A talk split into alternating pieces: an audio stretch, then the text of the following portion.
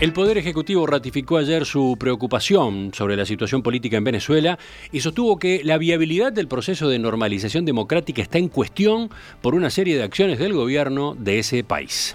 En esos términos expresó el canciller Omar Paganini después de conocer el informe que le presentó el embajador uruguayo en Caracas, Everda Rosa, que llegó a Montevideo llamado en consulta. Paganini dijo que en Venezuela debe haber elecciones libres y transparentes y que con persecución y proscripción de candidatos, con la prisión de líderes sociales y con la expulsión de representantes internacionales, no se llegará a la normalización democrática que se busca con el acuerdo de Barbados. Por otra parte, Everda Rosa confirmó su decisión indeclinable e inmediata de renunciar al cargo para dedicarse a la campaña electoral. Al respecto, Paganini dijo que cree conveniente y necesario mantener los vínculos diplomáticos con Venezuela. ¿Algo más? Bueno, ahora el gobierno uruguayo evaluará qué grado de representación tendrá la embajada en Caracas, en tanto sigue con atención lo que es la evolución de la situación política en ese país. El gobierno inauguró ayer el Centro de Referencia de Políticas Sociales Aparicio Sarabia, donde 16 oficinas del Estado ofrecerán atención a unas 100.000 personas de los barrios Piedras Blancas, Las Acacias, Jardines del Hipódromo, Casavalle y Marconi. El acto fue encabezado por el presidente Luis Lacalle Pou, que destacó la coordinación institucional que significó la apertura de este centro que funcionará en una antigua unidad del ejército y que, según relató, comenzó a proyectarse en 2020. Durante su discurso, el presidente reafirmó su apuesta a un Estado presente en las zonas con población vulnerable y menos oportunidades. Eso es necesario, explicó, con el fin último de acrecentar la libertad de todos los individuos. De lo contrario, siguió diciendo, si el Estado abandona a determinadas poblaciones, las personas no van a tener herramientas para ser libres. La calle Pou utilizó su discurso para, sin mencionarlas, comparar esta obra con algunas inversiones fallidas de los gobiernos del Frente Amplio. Este gobierno ha hecho un fortísimo hincapié y lo va a hacer en los próximos 376 días que quedan de gobierno de poner recursos, para invertir recursos en el Estado donde lo necesita y no en historias locas que se llevan el dinero a la gente. No es tan difícil, apuntó la calle, que insistió. Difícil es para el que paga los impuestos, para el que no tiene laburo y para el que tiene que ir a un comedor, apuntó. Y bueno, ¿qué es lo que pasa? ¿Qué es lo que ocurre en este centro inaugurado ayer? Veamos algunas de sus dependencias. El Ministerio de Desarrollo Social instaló una oficina dependiente de la Dirección Nacional de Gestión Territorial y un comedor del INDA, Instituto Nacional de Alimentación, con capacidad para más de 500 personas. El Instituto Nacional de la Juventud estará presente a través de un centro de atención a la salud mental y bienestar psicosocial en adolescentes y jóvenes, que abarcará a más de 5.000 usuarios también. El Ministerio del Interior dispondrá de una oficina móvil de la Dirección Nacional de Identificación Civil, así como tendrá una subcomisaría. ACE, por otro lado, ¿qué ocurre La con Administración ACE? de los Servicios de Salud del Estado trasladó allí el Centro de Salud Rubén Misurraco, que incluye 18 consultorios, atención de diversos especialistas y servicios de farmacia. El Ministerio de Salud Pública instala un vacunatorio y el de Educación y Cultura prevé actividades culturales y educativas a través de la Biblioteca Nacional. Por su parte, la ANEP, la Administración Nacional de Educación Pública, se hace presente con un anexo de la Escuela Técnico Domingo Arena, o sea, estamos hablando de un centro de la UTU, que ofrecerá propuestas educativas de tercer ciclo de educación básica integrada y bachillerato en deportes. El Banco de Previsión Social atenderá al público a través del régimen de ventanilla única y el Banco República instala un cajero automático. El Instituto Nacional de Empleo y Formación Profesional brindará orientación y capacitación en un aula móvil. UTE y OCE atenderán por su parte al público en sus propios locales y Antel ofrece un centro de inclusión digital.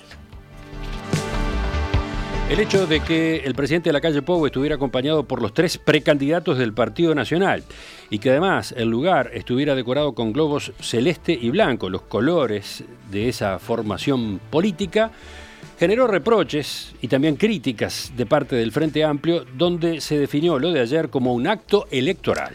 Por ejemplo, el senador Sebastián Sabini del MPP se preguntó cuál sería el motivo de festejo. Sabini dijo, la gestión que prometió terminar con la situación de calle se va con un aumento vergonzoso. Por si fuera poco, aumentó la pobreza infantil y retiró al MIDES de los barrios, dijo el senador. El diputado de ese mismo sector, Nicolás Viera, cuestionó que en el gobierno festejan que aumentó la pobreza infantil, la desigualdad y que la gente en situación de calle se multiplicó varias veces. Globos celestes y blancos del Partido Nacional para festejar el gigantesco fracaso en políticas sociales reales, debería darles vergüenza, añadió el diputado Viera. En tanto, la intendenta de Montevideo y precandidata por el Frente Amplio, Carolina Cose, expresó su preocupación porque el gobierno se mete en la campaña electoral, dijo. Me preocupa que el gobierno se meta en la campaña porque verdaderamente eso, ¿verdad? En el caso del presidente viola la Constitución pero me preocupa mucho más la falta de rumbo del gobierno. Este, es un gobierno que nos decía que estaba preparado para gobernar y que durante todo este periodo de más de tres años que llevamos de, gobierno, ¿verdad? Eh, no nos ha dejado descansar echando ministros, cambiando ministros una vez y otra también, un consejo de ministros inestable. Entonces, eso no es estar, digamos, preparado para gobernar. También en el oficialismo hubo cuestionamientos. Por ejemplo, el diputado colorado Felipe Schipani escribió en sus redes sociales que el que tuvo la pésima idea de colocar globos blancos y celestes dijo no entiende nada. De hecho, los eh, precandidatos del Partido Colorado en su mayoría no participaron ayer del acto. El único que acudió fue Andrés Ojeda. El Comité Ejecutivo Nacional del Partido Colorado analizó ayer las normas que rigen la elección interna para nominar a los candidatos presidenciales y definió que, más allá de la votación que cada uno de sus postulantes logre en junio, el que gana gana. Una de las disposiciones transitorias de la Constitución, recordemos, indica que para ser nominado, el candidato único debe obtener en la elección interna la mayoría de los votos válidos de su partido, o por lo menos el 40% y una diferencia de al menos 10 puntos sobre el segundo. De lo contrario, será nominado por la Convención Nacional. La definición del Comité Ejecutivo, según informa hoy el diario El País, se basa en que la posibilidad de que alguno de sus seis postulantes llegue a esa cifra no llegue, ¿no? Claro, que, no llegue a, ese, a ese porcentaje, ¿no? Eh, y bueno, y tenga que resolverse entonces en la Convención Nacional. La decisión transmitida por el secretario general Julio María Sanguinetti fue aceptada por Gabriel Gurméndez, Robert Silva, Tabaré Viera, Andrés Ojeda y Guzmán Acosta y Lara. En tanto, Gustavo Subía pidió un poco más de tiempo para analizar el planteo. Sanguinetti, por otra parte, confirmó ayer en el CEN Colorado su decisión de dejar la Secretaría General de esta agrupación antes de que se celebren las elecciones internas. Cabildo Abierto decidió pagarles a los militantes por el plebiscito por una deuda justa 20 pesos por cada firma que consigan. En diálogo con el país, el coordinador de la campaña, Enrique Montaño, explicó que el pago es a modo de viático para el transporte y la comida, para que la gente que está en la calle recolectando firmas eh, full time, sobre todo, tenga eh, ese costo cubierto. Montaño justificó el viático debido a que, dijo, esta gente hace un sacrificio muy grande en la búsqueda de firmas por todos lados y todos los días. Recordemos que la campaña impulsada por Cabildo Abierto debe reunir 270.000 firmas, o sea, el 10% del padrón electoral antes del 27 de abril, para que así se confirme entonces la realización del plebiscito en octubre. El último balance de Cabildo Abierto indicó al 30 de enero que ya tenían recolectadas 143.000 firmas. Ya seguimos, hay más noticias. 7 de la mañana y 21 minutos. Nos vamos al panorama internacional.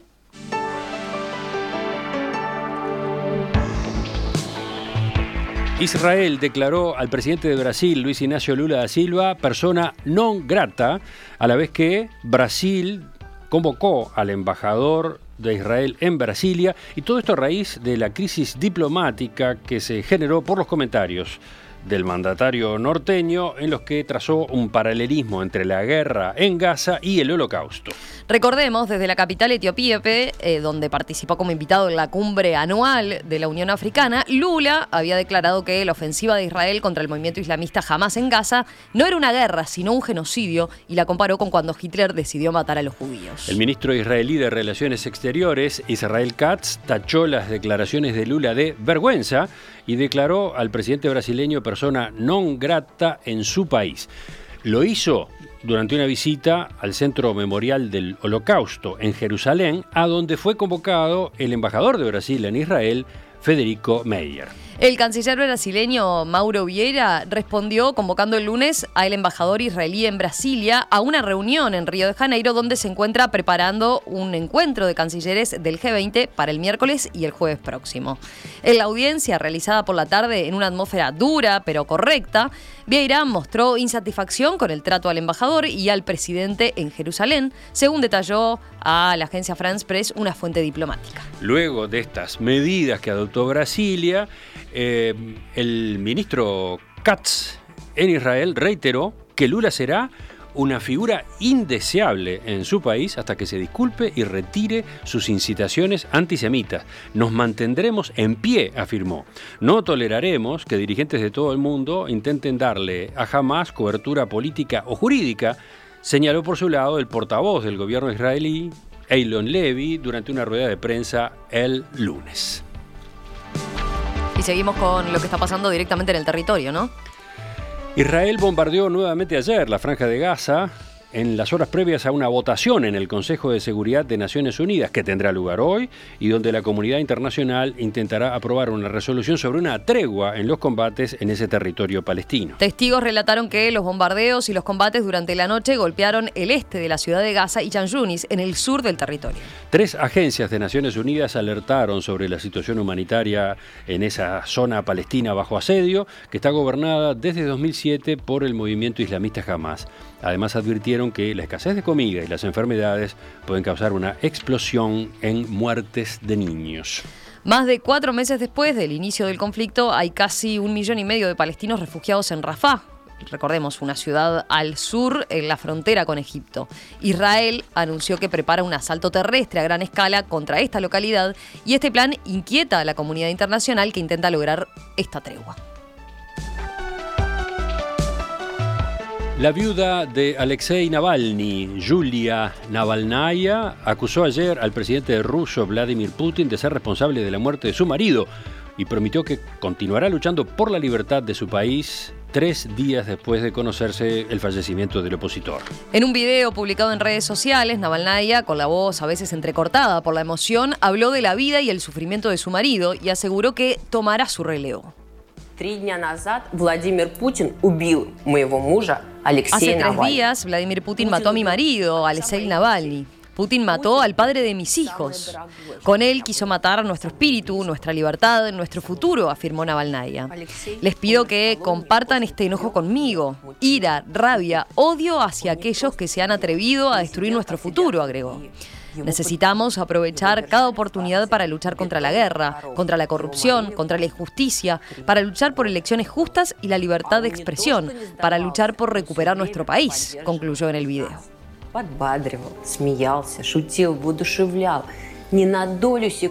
El líder opositor ruso y principal referente de, la resistencia al gobierno de Putin falleció a los 47 años en una cárcel del Ártico en Yamalia, Nenetsia, donde cumplió una pena de 19 años. Recordemos, la viuda de Navalny fue ampliamente aplaudida en Bruselas durante lo que fue ayer su breve alocución en una reunión de los ministros de Relaciones Exteriores de la Unión Europea. En Washington, en tanto, el presidente estadounidense Joe Biden anunció que está estudiando la posibilidad de imponer más sanciones a Rusia a raíz de este episodio. El presidente ucraniano Volodymyr Zelensky afirmó ayer que sus tropas enfrentan situaciones complicadas en el frente de batalla y denunció que los retrasos en la ayuda militar occidental benefician a Rusia.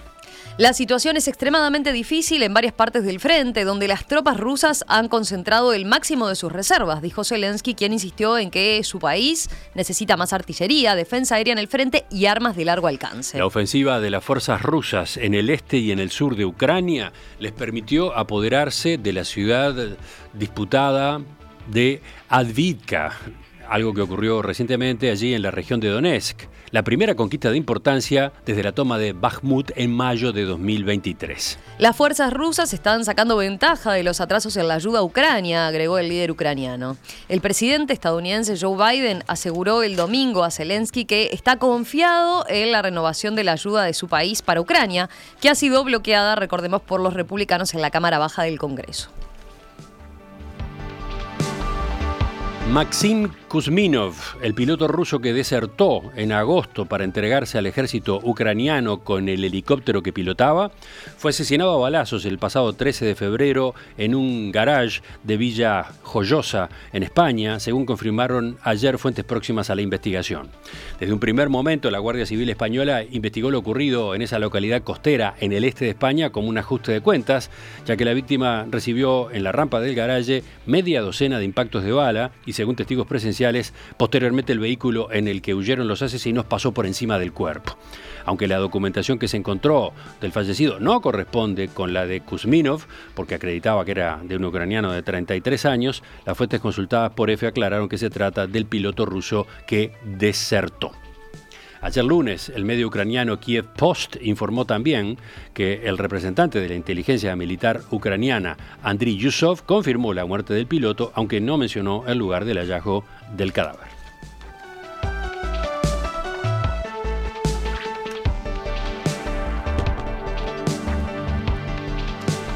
Vamos con una más del panorama internacional.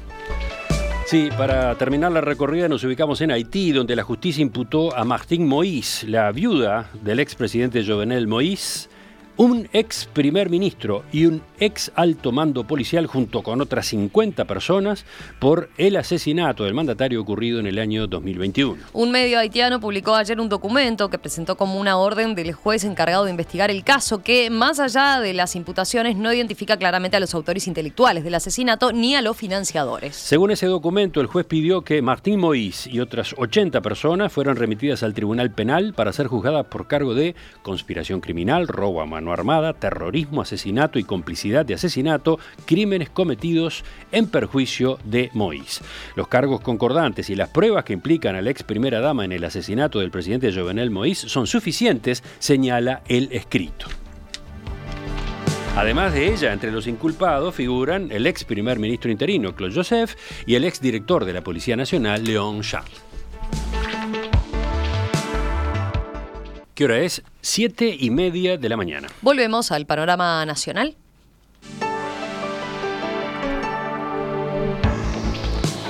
El fiscal especializado en delitos económicos, Gilberto Rodríguez, pedirá la imputación del expresidente de Casa de Galicia, Alberto Iglesias, por varios delitos de insolvencia societaria fraudulenta. Hablando con la prensa ayer, Rodríguez dijo que el pedido se basa en un pago que ordenó Iglesias dos días antes de que, en 2021, se pidiera el concurso de la institución.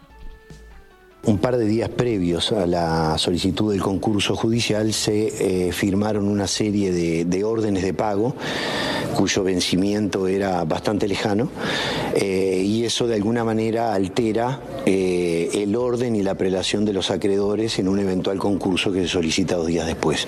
Eso configuran dos delitos, que es el que le digo, y el 248 de la ley concursal. El beneficio por alguna razón en particular se desconoce si se ha recibido evidencia suficiente a través de la declaración de determinados testimonios, no solamente los interventores, auditores externos, los síndicos del concurso, eh, que dan muestra, por lo menos, cuando menos hasta ahora, de que las órdenes las firmó el señor Iglesias desde el punto de vista objetivo.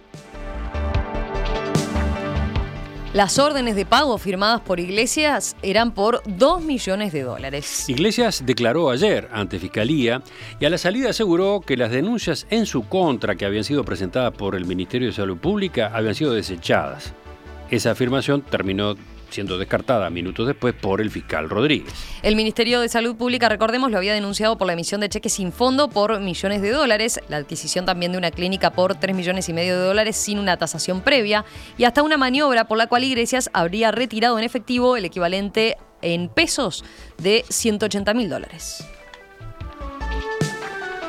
Las empresas Buquebus y Colonia Express confirmaron que demandarán al Estado ante el decreto que establece el cobro a los pasajeros que entren o salgan del país por vía fluvial o marítima de un precio, así se lo define en la norma. Recordemos, se trata del decreto que establecerá a partir de mayo el pago de 2 dólares con 10 masiva por cada pasajero a efectos de financiar un nuevo sistema de control. En diálogo con El Observador, el abogado de Buquebus, Daniel Och, afirmó que se trata de una ilegalidad brutal contra la cual habrá tres actos distintos. Una acción de nulidad ante el Tribunal de lo Contencioso Administrativo contra la resolución que aprobó el pliego de la licitación para el nuevo sistema de control migratorio, un recurso administrativo ya presentado contra el decreto que fijó el precio a cobrar a los pasajeros y la promesa de una demanda de nulidad cuando venzan esos plazos. Por último, otra acción de nulidad ante el Tribunal de lo Contencioso Administrativo por la adjudicación por el Ministerio del Interior al privado que ganó la licitación. Esta última, prevista para la semana que viene, es contra la Administración y contra Veridos, que es la firma que gestionará el sistema. El constitucionalista sostuvo que el llamado precio es en realidad una ilegalidad brutal por tres razones. Es una violación al principio de legalidad previsto en el artículo 10 de la Constitución, un principio de oro que viene desde la Revolución Francesa, en cuanto a que nadie está obligado salvo que la ley lo establezca. Y recordó que el propio Tribunal de Cuentas emitió dictámenes concluyentes al respecto. También cuestionó que viola el principio de igualdad ante las cargas públicas. Acá, Señaló, de un universo de, digamos, 10 millones de viajes por año, costean todo el servicio de seguridad fronteriza solo aquellos que viajan por barco, que son el 20%. Hay un problema de igualdad ante la carga pública porque no puede caer jamás entre pocas espaldas. Por último, el especialista criticó un problema de razonabilidad gigantesco bajo la premisa de que el Ministerio del Interior nunca calculó cuánto cuesta el nuevo sistema y no justificó la razón del monto fijado de 2 dólares con 10 masiva por pasajero. Abogados de Colonia Express, en tanto, anunciaron que agotarán todas las vías a su alcance, incluido ir a juicio para echar por tierra el precio, mientras preparan un recurso administrativo de revocación contra el decreto de la calle Pou.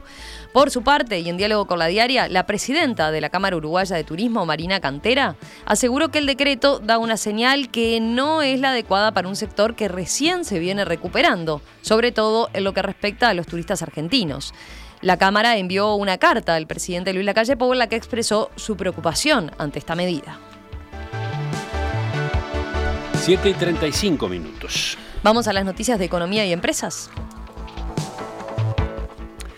Entre diciembre de 2023 y enero del 2024, o sea, en los dos meses fundamentales del verano, ingresaron 49.000 turistas extranjeros menos que en el mismo periodo de la temporada 2022-2023, según el reporte del último monitor de turismo del Centro de Estudios de la Realidad Económica y Social, CERES. Si bien el turismo en Uruguay muestra señales de recuperación con la llegada de más de 3 millones de visitantes extranjeros en 2023, este verano llegaron 6% eh, menos de, en comparación con este periodo que hacíamos, ¿verdad? Con lo que fue en diciembre, enero 2022-2023. Y 32% menos que la cifra récord que se dio en el año 2017-2018. El reporte señala que la caída interanual se atribuye principalmente a una disminución de visitantes argentinos que se vio parcialmente compensada por un incremento en la llegada de turistas brasileños, chilenos y paraguayos. Sin embargo, el análisis de los ingresos de divisas en términos reales revela que el sector turístico enfrenta desafíos significativos para alcanzar los niveles de rentabilidad previo a la pandemia, ya que el gasto por turista apenas supera la mitad de los registrados en 2017 en términos reales. 7 y 36 minutos. Cerramos con otras noticias. La Suprema Corte de Justicia inició un sumario al médico forense que actuó en el caso por el que accedió a conceder prisión domiciliaria al narcotraficante Juan González Vica, que en agosto del año pasado se fugó al romper la tobillera que le habían colocado. González Vica había obtenido ese beneficio, recordemos, luego de presentar una serie de documentos apócrifos que señalaban que, por su estado de salud, no podía permanecer en un establecimiento carcelario. La resolución de la Suprema Corte, consignada por el diario El País, señala que el médico forense no detectó que la documentación presentada por la defensa de González Vica era falsa y señala que tampoco lo advirtieron los otros funcionarios que tuvieron contacto con el expediente. Por ejemplo, la funcionaria administrativa, la actuaria, el juez y el fiscal. A principios de febrero, la Suprema Corte de Justicia había decidido no abrir un sumario contra la jueza de crimen organizado de segundo turno, María Elena Maynard, que le había otorgado la prisión domiciliaria para González Vica. Los ministros aceptaron el informe de actuación que presentó la magistrada.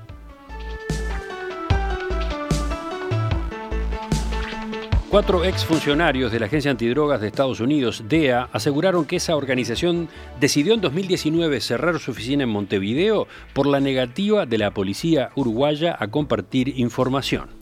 Las declaraciones de estos ex agentes aparecen en una nota de la agencia Reuters que es citada por el diario El Observador. Uno de ellos, el colombiano Carlos Mitchem, relató algunos ejemplos que fundamentaron la decisión. Por un lado, la negativa de la policía a intervenir en el bar El Perro que Fuma, ubicado cerca del puerto de Montevideo, donde afirmó era un secreto a voces que paraban narcotraficantes.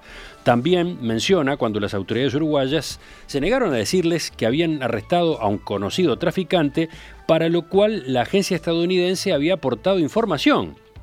Además, la actuación policial de nuestro país frustró una investigación paralela de la DEA en Paraguay.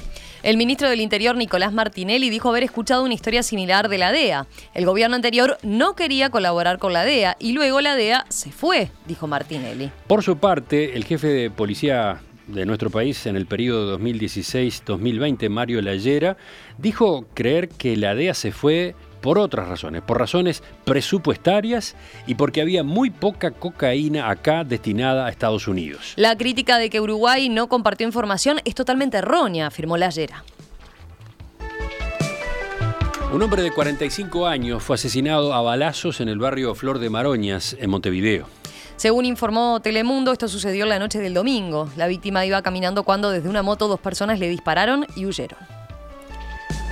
Un tribunal de apelaciones aumentó ayer la pena que se le había impuesto a dos integrantes de la Guardia Republicana que violaron a dos mujeres en un patrullero en febrero del año 2022. En una primera instancia habían recibido una condena de nueve años como autores y coautores del delito de violación, abuso sexual y abuso sexual especialmente agravado. Ahora, el tribunal elevó la pena contra ellos a 14 años de prisión.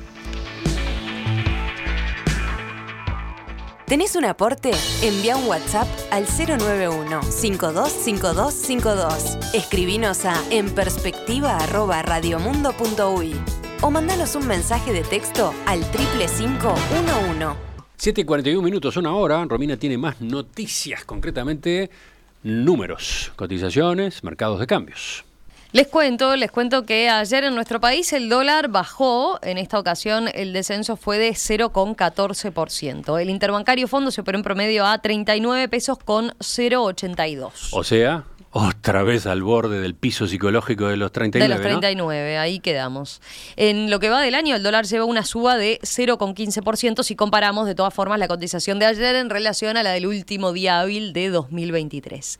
En pizarra del Banco República, el dólar cerró a 37,90 para la compra y 40,30 para la venta.